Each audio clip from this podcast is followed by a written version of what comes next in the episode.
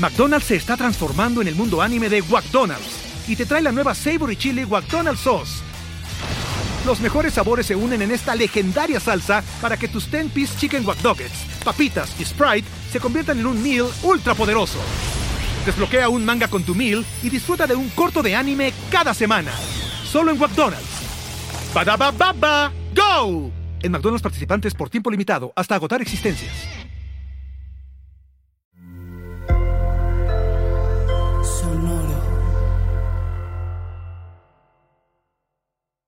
Esta semana en Mitos y Leyendas tenemos un cuento sobre una mujer que se lanza a alta mar.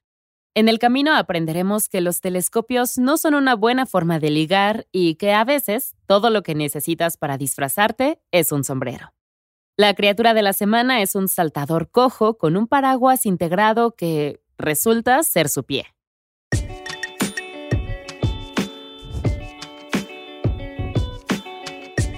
Esto es Mitos y Leyendas la Pirata Bonita.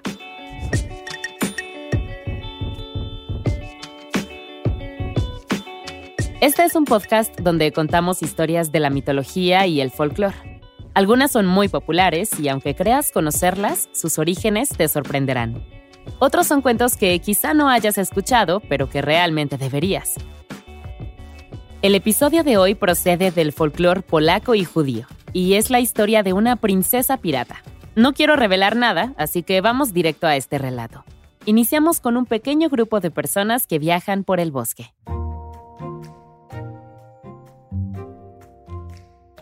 Esperen aquí, volveré pronto, dijo el hombre dejando su bastón con sus compañeros de viaje.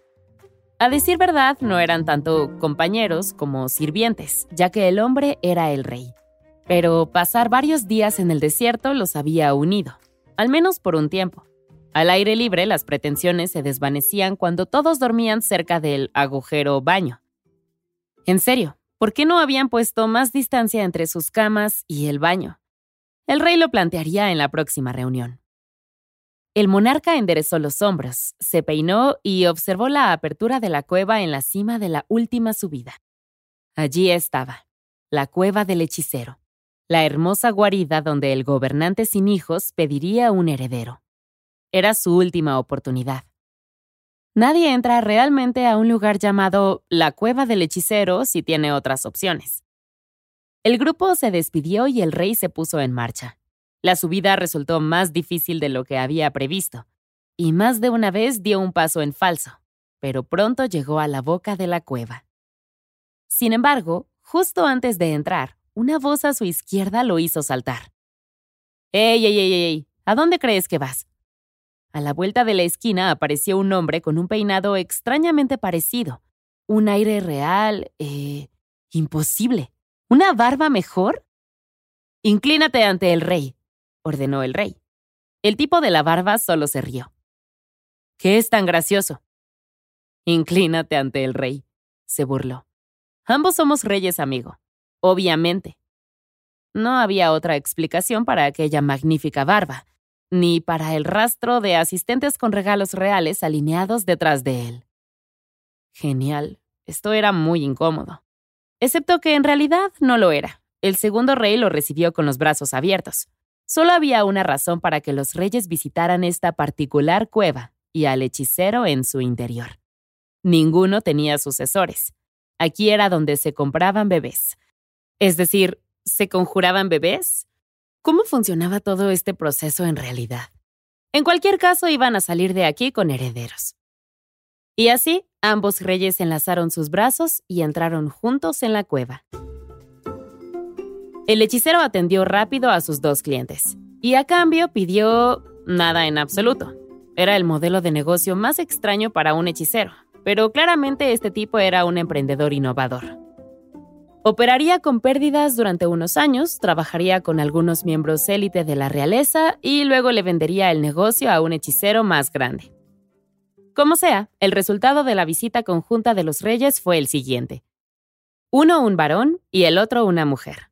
Los niños crecerían y se casarían entre sí, pero el camino para llegar a ese punto definiría el futuro. Si la pareja se casaba sin que los reyes se interpusieran en su camino, bendiciones maravillosas se desbordarían por toda la tierra. Sin embargo, si alguno de los dos reyes intentaba separar a estos miembros de la realeza, habría dificultades y sufrimiento. Después de eso, el hechicero anunció que había terminado su tiempo y los reyes salieron. Se detuvieron un momento para charlar. Esto era perfecto. Los dos reyes podían por fin empezar a utilizar todos sus chistes de papá guardados, porque ambos iban a ser padres muy pronto. Un servidor trató de explicar que chiste de papá era solo una frase y que no era necesario ser padre para... Pero los reyes ya estaban celebrando y no escuchaban nada. Sus futuros hijos, incluso antes de nacer, estaban comprometidos. La clase ha terminado, anunció el profesor H cuando sonó la campana. Todos los alumnos salieron arrastrando los pies y el profesor se hundió en su silla con una sonrisa. El profesor H, o mejor dicho, el profesor hechicero, no podía creerlo. Después de haber cerrado su negocio de cuevas generadoras de bebés hace años a causa de su fallido modelo de negocio, le ganó el heredero B&B que hacía lo mismo, ayudar a los miembros de la realeza a tener herederos. Pero este también era un bed and breakfast. El hechicero se había dedicado a la educación y ahora era el mejor instructor el único instructor del Instituto de Estudios en el extranjero para jóvenes reales. Y resultaba que hoy había enseñado a dos nuevos alumnos, un príncipe y una princesa. Reconoció sus nombres inmediatamente y supo que eran los hijos de los dos reyes que había visto hace tiempo. Se sintió viejo y orgulloso de su trabajo anterior, pero sobre todo viejo. Semestre tras semestre, el príncipe y la princesa tomaron clases juntos y pasaron todo su tiempo libre sin separarse.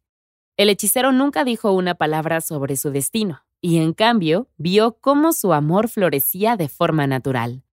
Sin embargo, después de la graduación, los miembros de la realeza tomaron caminos distintos de vuelta a sus reinos de origen y el hechicero se retiró definitivamente. En casa, por otro lado, no todo iba a viento en popa. Los reinos estaban bien, ocupados, por supuesto. Pero eso era bueno. Lo que no era bueno era el hecho de que el príncipe y la princesa se echaban de menos. Cada uno pasaba sus días sin comer, debilitándose y perdiendo el sueño. Eran como el sol sin la luna, las galletas sin la leche. ¿Qué pasa? preguntaron un día los padres del príncipe desde la puerta. De espaldas, con un brazo tapándose los ojos, compartió finalmente que había conocido a alguien en la universidad. Era estupenda, inteligente, atlética, divertida. También una princesa. Podría pasar todos los días con ella y no aburrirse nunca. Y ella le había dicho lo mismo. ¿Por qué no se casan entonces? Ella literalmente cumple con la única característica que nos importa.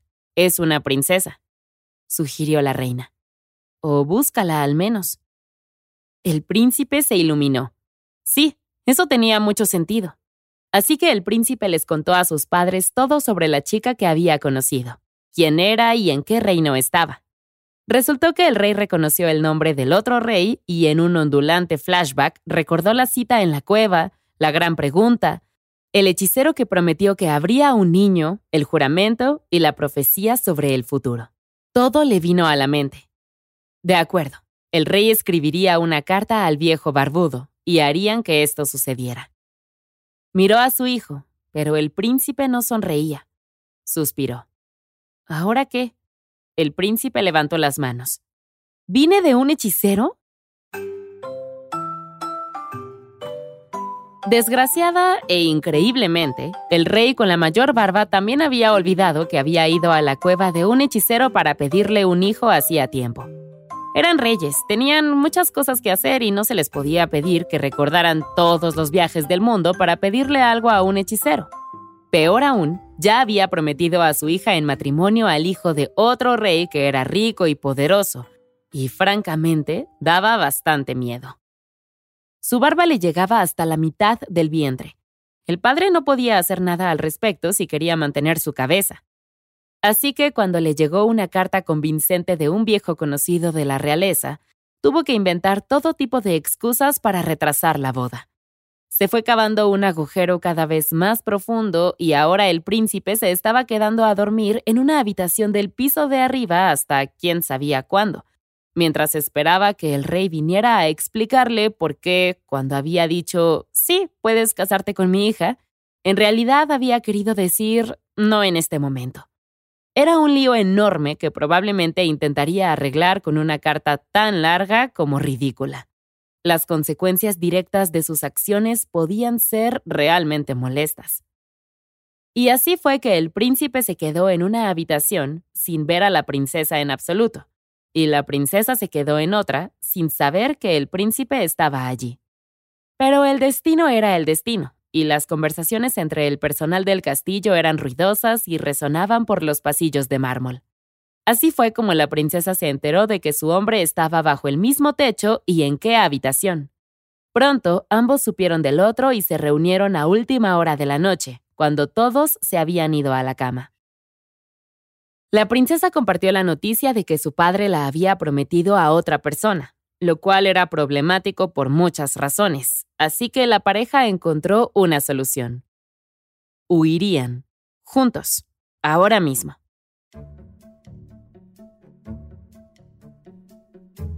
Allí, veo tierra, gritó la princesa señalando una isla cercana salpicada de árboles frutales cargados a lo largo de la costa. Ella y su amor se habían escapado en medio de la noche en el barco del príncipe visitante. Por fin estaban solos. Había sido estupendo, solo que ahora tenían mucha hambre. Sucede que cuando decides escapar de forma impulsiva, no preparas nada en absoluto. Lo tengo, dijo el príncipe. Se quedó abajo con una bolsa de tela mientras la princesa se subió al árbol más cercano y empezó a arrancar jugosas frutas de las ramas de dos en dos.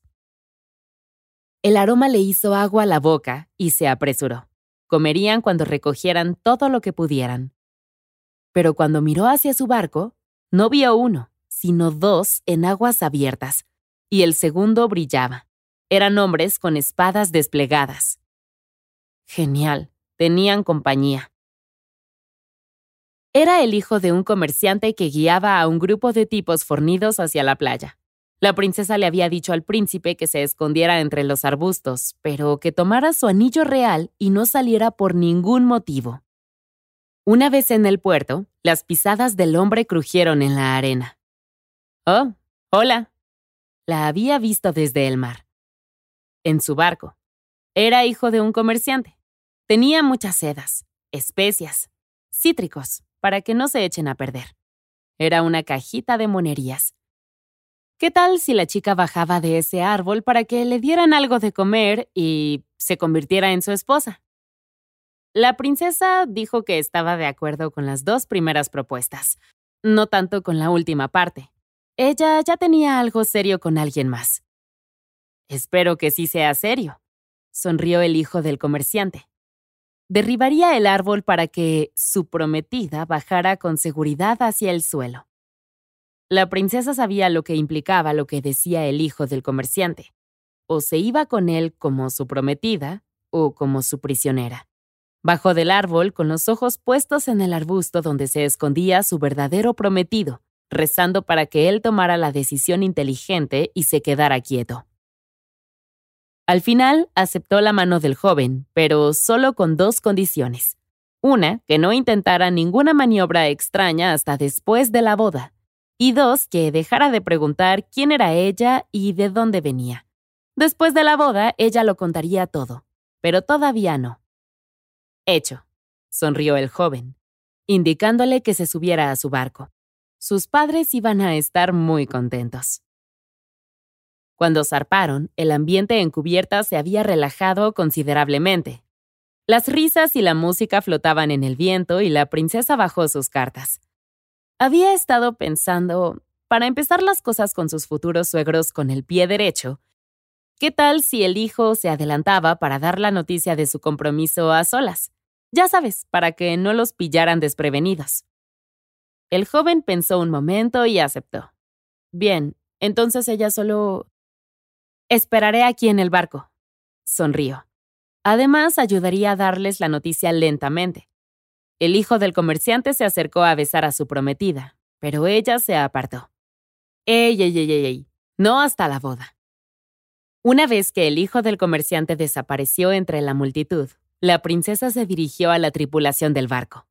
Habría una boda. ¿Qué tal si lo celebran con una copa? O diez. El hombre volvió un tiempo después con toda su familia, salvo que el barco no aparecía por ningún lado. ¿Esto es lo que querías enseñarnos, hijo? gruñó su padre. No veo nada. Y era cierto. El barco, la mercancía y su fabulosa prometida, que definitivamente existía, habían desaparecido. A lo largo del muelle la tripulación yacía borracha y dormida.